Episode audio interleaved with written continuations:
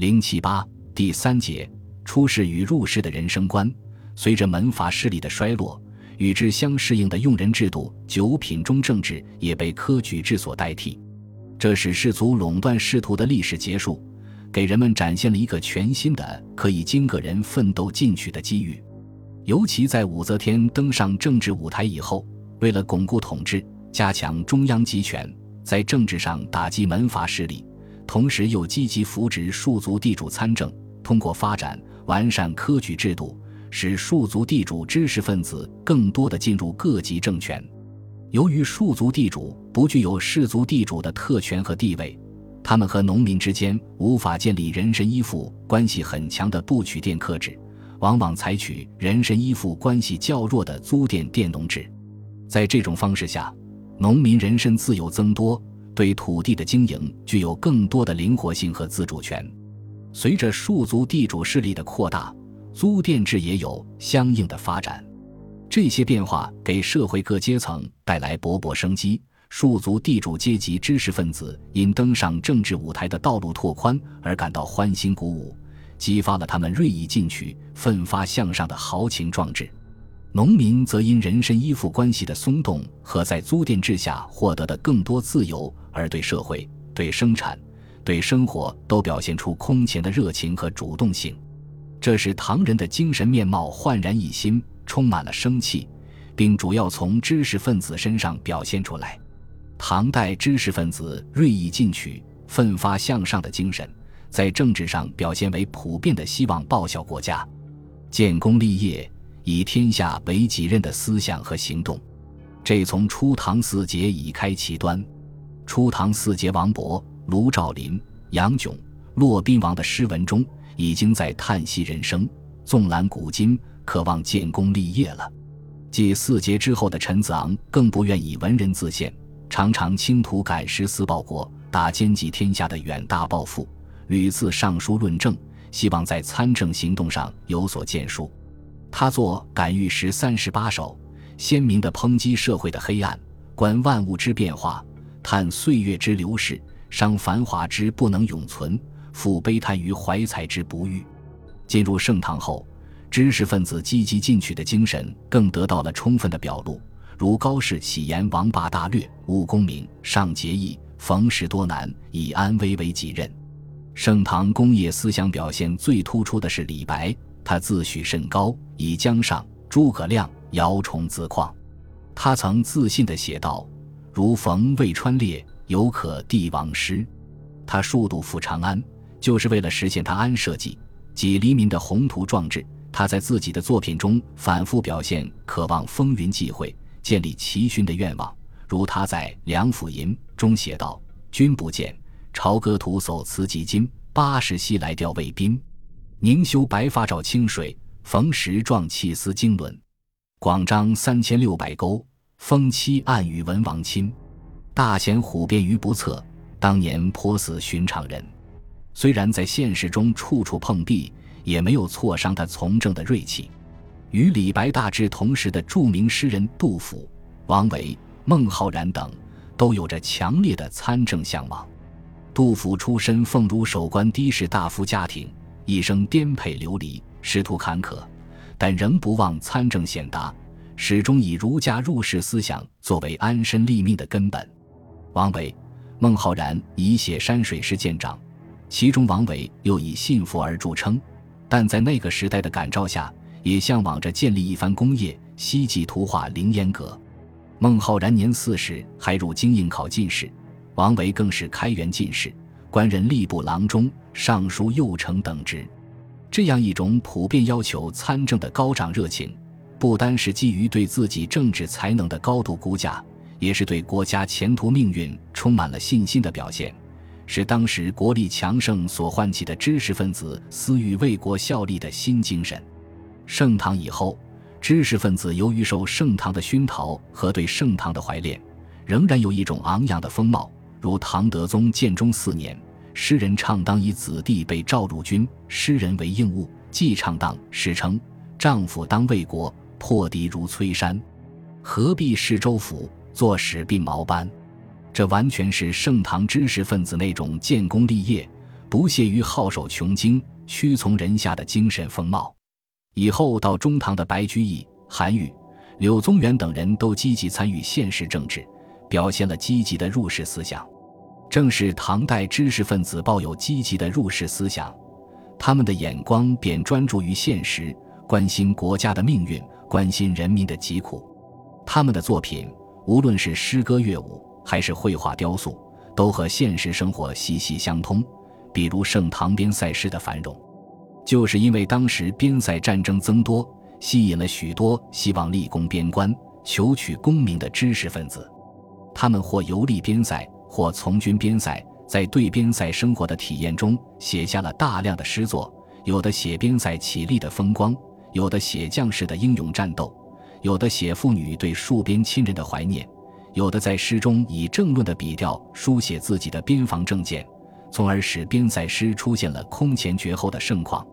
又如盛唐的宗教壁画，虽然描绘的是远离人世的天国，但天国里的人物、山水、楼台亭阁。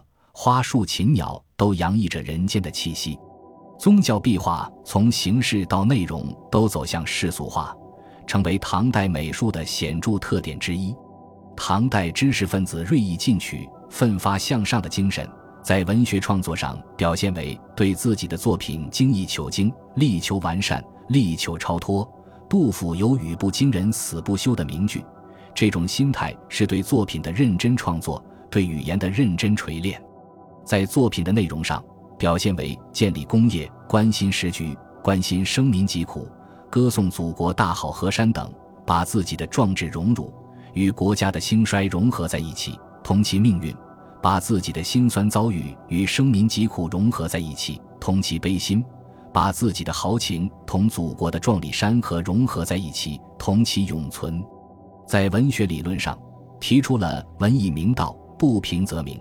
文章何为时而著，歌诗何为时而作等主张，把强烈的喜怒哀乐感情的抒发和功利主义文学观统一起来，给当时的文风改革注入了生机，并创造出许多实际的业绩。或从功利主义的目的出发去表现文学的义理，在具体行动上，也往往表现出一种认真的处事态度，如柳宗元信佛。那是因为自己感到对社会现实中的不合理现象无能为力，并感到耻辱，才在佛教中寻求解脱。这是积极的奋斗抗争，而不是消极的处顺就范。因此，他对于一切不同意的事情都没有消极的容忍、违心的赞同，而是积极的斗争。对于韩愈、刘禹锡这样的好友，都敢表白自己的态度，如在《与韩愈论史官书·宋僧号出序》中。都说明了与韩愈的分歧，并对韩愈的观点进行了批驳。又韩愈认为天有意志，能赏功罚祸，他作《天说》予以批评。柳宗元对刘禹锡谈一些学术的分歧，也是直言不讳。柳宗元所表现出的这种真诚品格，在唐代知识分子中是比较普遍的。唐代像柳宗元那样奉佛或产生避世思想的士大夫是较多的。但这种避世思想也往往有着积极进取的意蕴，如初唐四杰和陈子昂都思索人生、感悟哲理、慨叹世事变幻、沧海桑田。陈子昂时说：“岁华尽摇落，方以静何成？古者往矣，而知我者希，夫复何言？”于是他产生了避世思想，甚至感慨于天命之不可知，忧居关大运，悠悠念群生。中古代姓梅，豪盛莫能争。大运自古来，旅人胡叹在。但就在这些避世思想背后，却隐藏着强烈的入世愿望，表现着对朝政的执着关心。避世的念头与天命不可知的慨叹，是在理想得不到实现之后的一种变态反应。陈子昂在自己的诗中，强烈的表现了对现实中不合理现象的不满和抨击。真正的避世者是不会对社会现实那样执着关心的，这一点可以拿他来与阮籍相比。陈子昂的感遇诗，无疑受着阮籍咏怀诗的深刻影响，他的思想也无疑像阮籍那样有老庄思想的深深烙印。但阮籍对于现实黑暗未敢施加抨击，鲁迅先生在论述阮籍《大人先生传》反映出来的思想时指出，他的意思是天地神仙一切都无意义，一切都不要，所以他觉得世上的道理不必争，神仙也不足信。阮籍是深感世路艰难而不得不避世的，所以他一生怀着终生履薄冰，谁知我心焦的心情。而陈子昂的避世却是愤懑，如履薄冰之心情，结果是做到口不脏癖人物得以终其天年，而出于愤懑，故有所见争，而终于离火。从归宿的不同，也可看到他们的差别所在。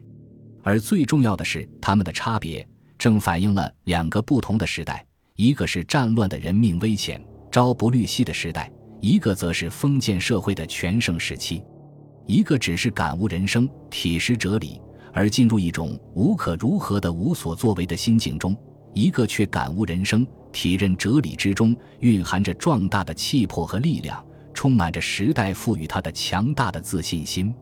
正因为这一点，陈子昂才会写出千古绝唱《登幽州台歌》。他在诗中所表现的不是哀愁，不是失望。更不是消沉，而是一种开创者的高岛胸怀，一种积极进取、得风气先的伟大的孤独感。又如柳宗元被贬后，寄情于山水，但实际这时的柳宗元也不是消沉的。当时他写的文章，悲愤不平之作比比皆是。在他那优美的山水游记后面，深深地隐藏着一种无法排遣的悲哀，并不是那种无所牵挂的超尘出俗的随意之所至的出游。而是一种打发时日的百无聊赖的出游，隐藏着他对时局的关心，对生民的同情。也因此，他在这一时期才能创作出像《三界》《捕蛇者说》《种树郭橐驼传》《封建论》等一批关心政治、关心生民疾苦、关心事态的文章。陈子昂、柳宗元等人的避世思想或行动有一定的积极因素，以唐人的隐居而言。也往往是为了更有利于进取入世。从唐初看，确实有一些真心出世隐居的人，而且名气也大。著名的如孙思邈，太宗即位，诏至京师，将授以爵位，故辞不受。显庆四年，高宗召见，拜见议大夫，又故辞不受。又如王继嗜酒放荡，才不足而止有余，伤其时而毁其用，身时之事也。孙思邈和王继生活在隋唐之际，他们亲身经历了隋末以来的社会动荡和战乱。这种时代的烙印，并不仅是影响孙思邈和王继等少数人，而是造成了具有时代特色的风气。《新唐书·选举制下》在初武德中，天下兵革新定，事不求禄，官不充员。有司一赴州县，客人复调，远方或赐以赏识，由此不行。但随着政局的逐渐稳定，唐朝一天天的强盛，世人入仕的愿望即日益强烈了。不过就史实看，唐朝隐居的人也不少，但对此时代已赋予了其新的内容。它不再是满腹经纶的儒生们所标榜的特立独行，也脱下了狂歌酣醉的诗人愤世嫉俗的外衣。似乎整个唐代的文化都为隐居读书所渗透，期间。最为生动的是，它所显示出的一种新的教育的意义。唐代实行科举制，科举制为人们提供了一种平等竞争的机会。为了在这平等的竞争中取胜，需要人们潜心的准备。隐居读书对他们来说更安心一些，效果更好一些。如《旧唐书·柳灿传》载：柳灿少孤贫好学，僻居林泉，昼则采樵，夜则燃木叶以照书。这是一个贫困士子隐居读书的例子，而贵族、官僚子弟也往往不留恋舒适的政府学校和优越的家庭环境，也选择了隐居读书的道路。晚唐著名宰相牛僧孺十五岁时，居长安附近的庄园中读书，数年夜就，名声入都中，登进士上帝。牛僧孺是显宦之后，他的读书地点不是热闹繁华的长安城中。而是选择了祖传产业的乡间别墅。对唐代士人的隐居读书，李琦《缓歌行》诗曰：“男儿立身须自强，十年必护迎水阳。夜就功成见明主，集中鼎食坐华堂。”无论是隐居于山林寺观，还是自修苦吃于乡野茅屋？唐代诗人十年寒窗，悬梁追谷，总以步履轻峦，击中顶石，辅佐帝王作为奋斗目标。除参加科举考试而隐居读书外，唐代诗人中还有学业已成，借隐居读书而博取高明，以待朝廷和地方长官聘用的。这是一种传统的形式，但在唐代特定的历史环境下，注入了贫穷和富有两种不同经济身份的内容。家贫族卑的书生入世无方，故寄身山水之间，寺院道观，等待着入世的时机。一些豪门显宦之后，则为博取世人的赞誉，做出淡泊功名而投隐山林的姿态，以期引起社会舆论的褒奖，为日后的入世增添几块筹码。如名门世家出身的温造，宰相之子房棍都以隐居而沽名钓誉，欲擒故纵，求得了清美之职和素贵的机遇。唐中叶已降，辟诏入墓是世人的一条重要的仕宦之途。许多朝中显宦都是由避诏而入仕的，如声望鹊起的杨成，德宗时与帝隐居读书，曾发誓不婚，同居陋室。但时过不久，因李弼之渐入朝为谏议大夫，杨成并没有因曾发誓兼读山中而有什么负疚感。可见，隐居读书求仕是唐代很多诗人所走的路。唐代隐居读书的诗人中，并不都是怀着强烈的政治欲望的，如李白少时与鲁中诸生孔朝父、韩冕、裴政、张叔明、陶勉等隐于徂徕山，酣歌纵酒，谥号竹溪六艺。李白后由道士吴云之荐而为翰林，竹溪六义的其他成员也通过不同渠道进入仕途，但他们从政后基本上仍保持着隐居读书时的清雅高洁。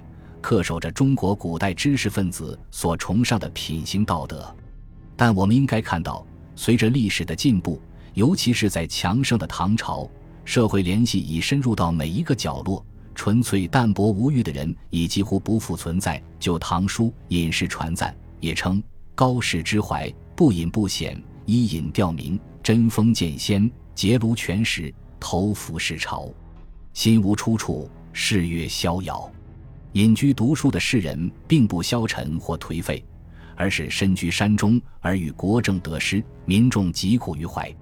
中唐时，李博不从科举，隐居嵩山，以读书习业为事。元和元年，赵征为时矣，辞疾不至，然朝政有得失，博者复奏陈论。很多奉佛的诗人，往往也是对官场种种龌龊行为极度反感，转而以佛教的恬淡无争作为指导。采取避世遁世的态度，这实际是傲世。表面上看来十分消极，但傲世保持了自己着落昂藏和磊落不羁的人格，消极中蕴含着积极的成分。有些奉佛的士大夫在国家危难面前，还往往能挺身而出。如安史之乱时，叛军由范阳南下，河朔州县相继失守，一向奉佛的颜真卿和堂兄颜杲卿奋起抵抗。挫伤了叛军的锐气，大伤了正气。到唐德宗时，朱涛、王武俊、田悦、李纳又连阵叛乱。这时，李希烈也发动叛乱，攻下汝州。当时，颜真卿已年近八旬，受朝廷指派到徐州宣慰李希烈。他在李希烈处大义凛然，面对种种威逼，毫不辩解，最后投身复活，视死如归。唐代，即使是一些想去职的官吏，也往往会有一种责任感，如韦应物在《祭礼单元析》诗中说：“身多疾病思田里，亦有流亡馈奉前。”去就之间，想到的是百姓流离失所，自己拿着俸禄没有尽到责任，感到很惭愧。这正是一种积极的入世精神所体现出的人生观。具有这种人生观的韦应物，是一位有良心的封建官员。本集播放完毕，感谢您的收听，喜欢请订阅加关注，主页有更多精彩内容。